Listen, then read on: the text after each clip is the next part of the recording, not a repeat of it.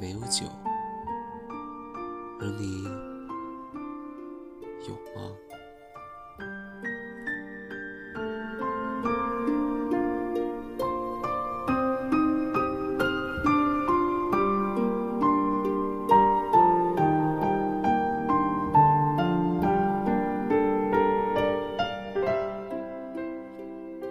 这个故事来自一个相识仅仅八天的朋友，不是强调我们之间泛泛之交，而是想说一见如故，大概就是如此吧。我记得那天深夜，几瓶啤酒，几道小菜，一包香烟。促成了诉说的所有条件。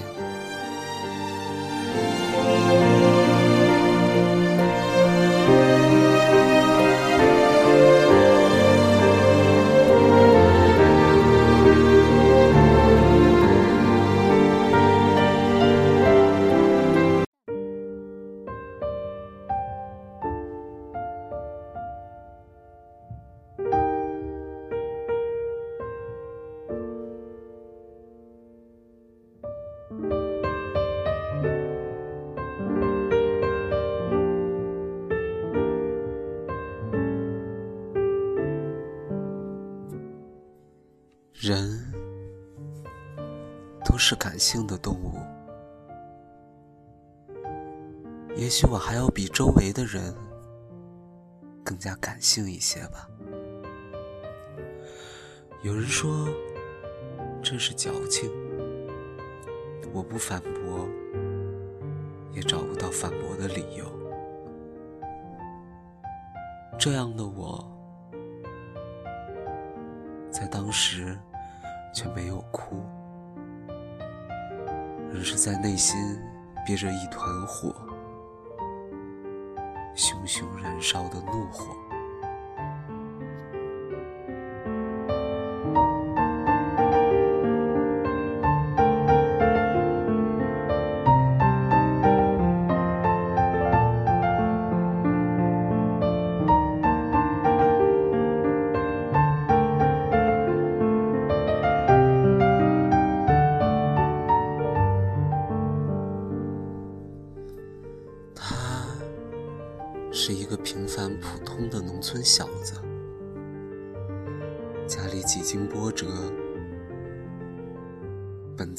也还算富裕的家庭，最后变得支离破碎。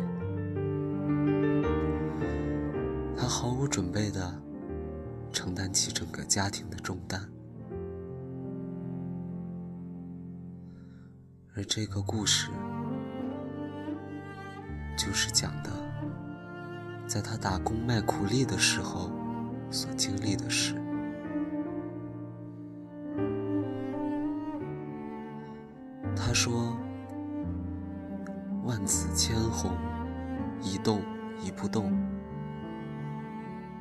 问我知道这是什么意思吗？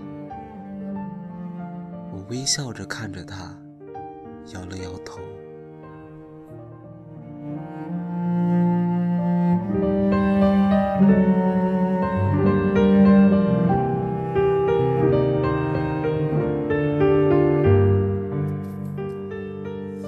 他说：“这是在他家乡一个娶妻生子的标准。”他告诉我，“万紫千红”指的是钱，大概有十五万左右的样子。而一动一不动，则指的是车，还有房子。他们所有加在一起，大概有四十万左右吧。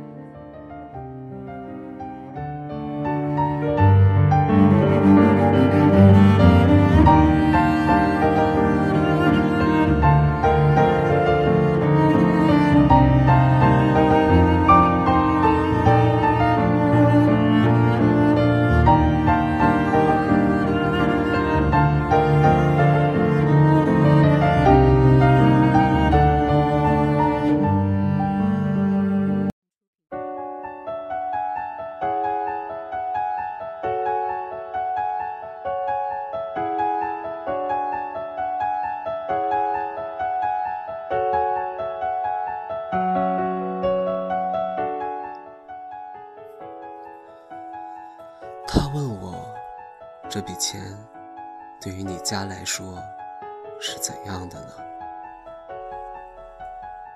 我如实回答了他。我说，这笔钱对我家来说也不是什么小数目，但是算上家里的资产，也并不是拿不出来这笔钱。他没有理我，而是直接问：“伤筋动骨吗？”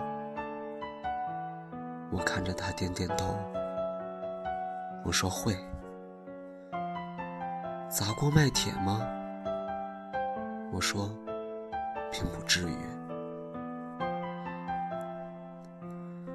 他说：“在他的家乡，这笔钱对于有儿子的家庭来说。”是一辈子的负担。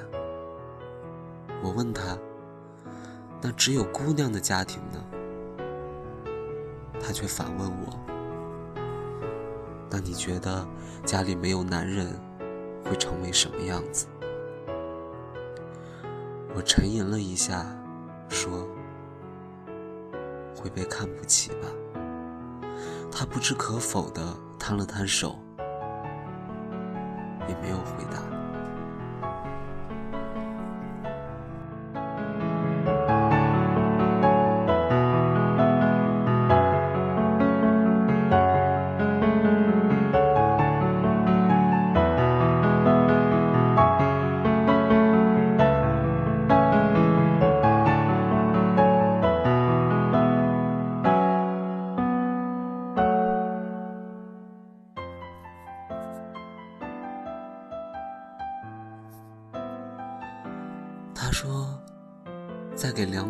库打工的时候，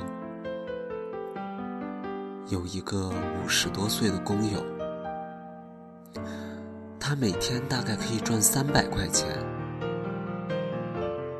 我惊讶了一下，三百，那岂不是一个月要赚近一万块钱吗？他没有理我的话茬，而是继续说道。他每天要扛着一百二十斤的麻袋，来回的一千多次。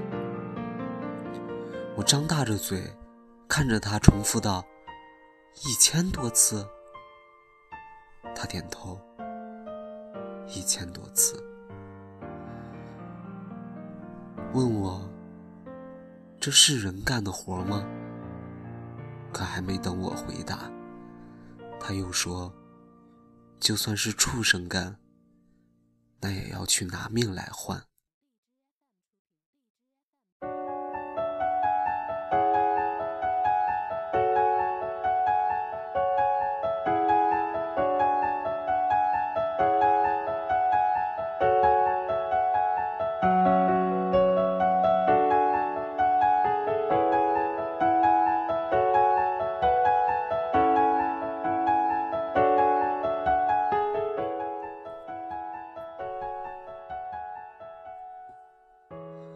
他说，在他们中午吃饭的间隙时，他和那位五十多岁的工友去商店买烟。在他家，冬天要零下二十多度，甚至三十度。他亲眼看到他的工友从棉袄里的衬衫兜里掏出了一把零钱。他们粘在一起，湿漉漉的，甚至还冒着丝丝热气。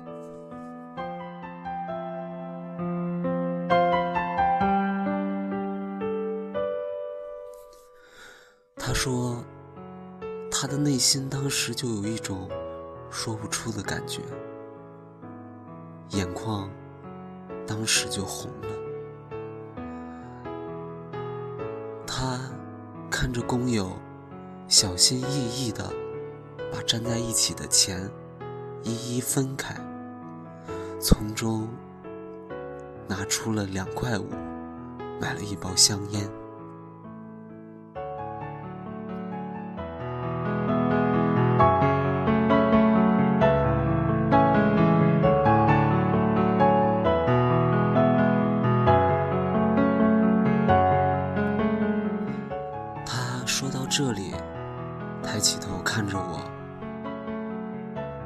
没有回话，只是无言的拿起桌上的酒杯，叮的一下碰在了一起。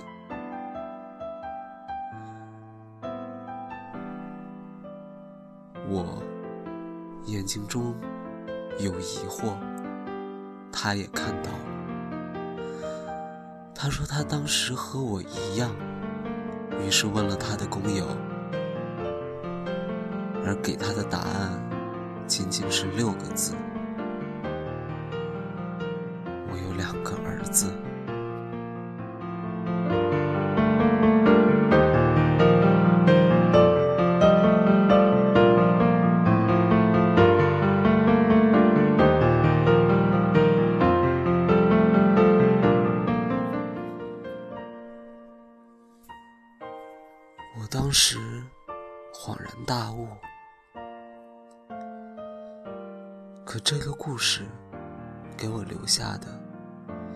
对生活的无奈与对现状的愤怒。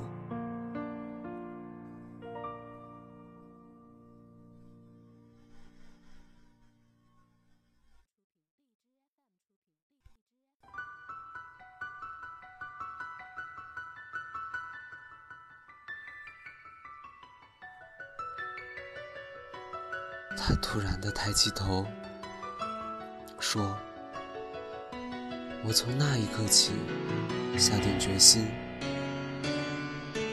不能再碌碌无为的活着，而是要去自己搏一个未来。”我赞同的点点头，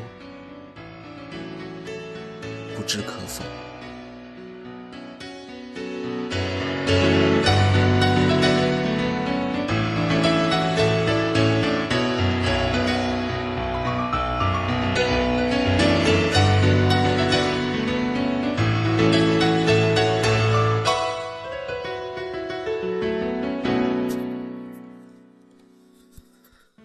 他接着给我讲了另一个故事。他说，他的家乡产煤，有很多的煤窑，但是很多的人都会选择安全保障很差的私人煤窑，而不是去选择那些国有的有安全保障的。我问他为什么，他说：“因为私人煤窑给的钱更多，并且假如矿井真的坍塌的话，那么他们可以得到大概八十万左右的钱，这样他们就可以留给家里了。”他直直的看着我说：“他们有的甚至期盼着。”煤窑坍塌，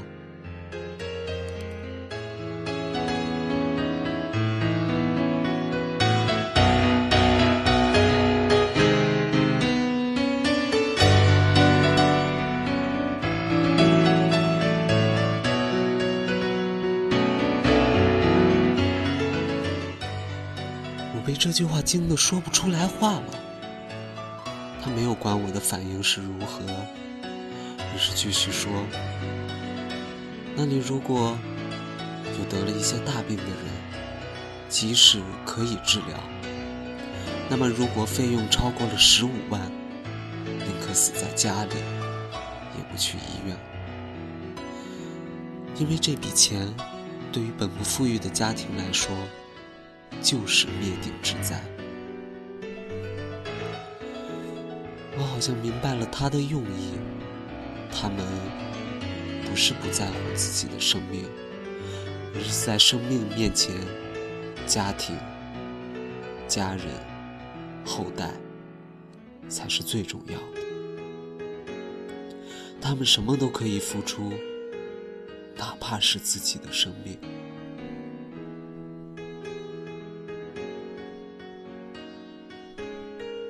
拿起香烟，向他递了一根。烟雾缭绕。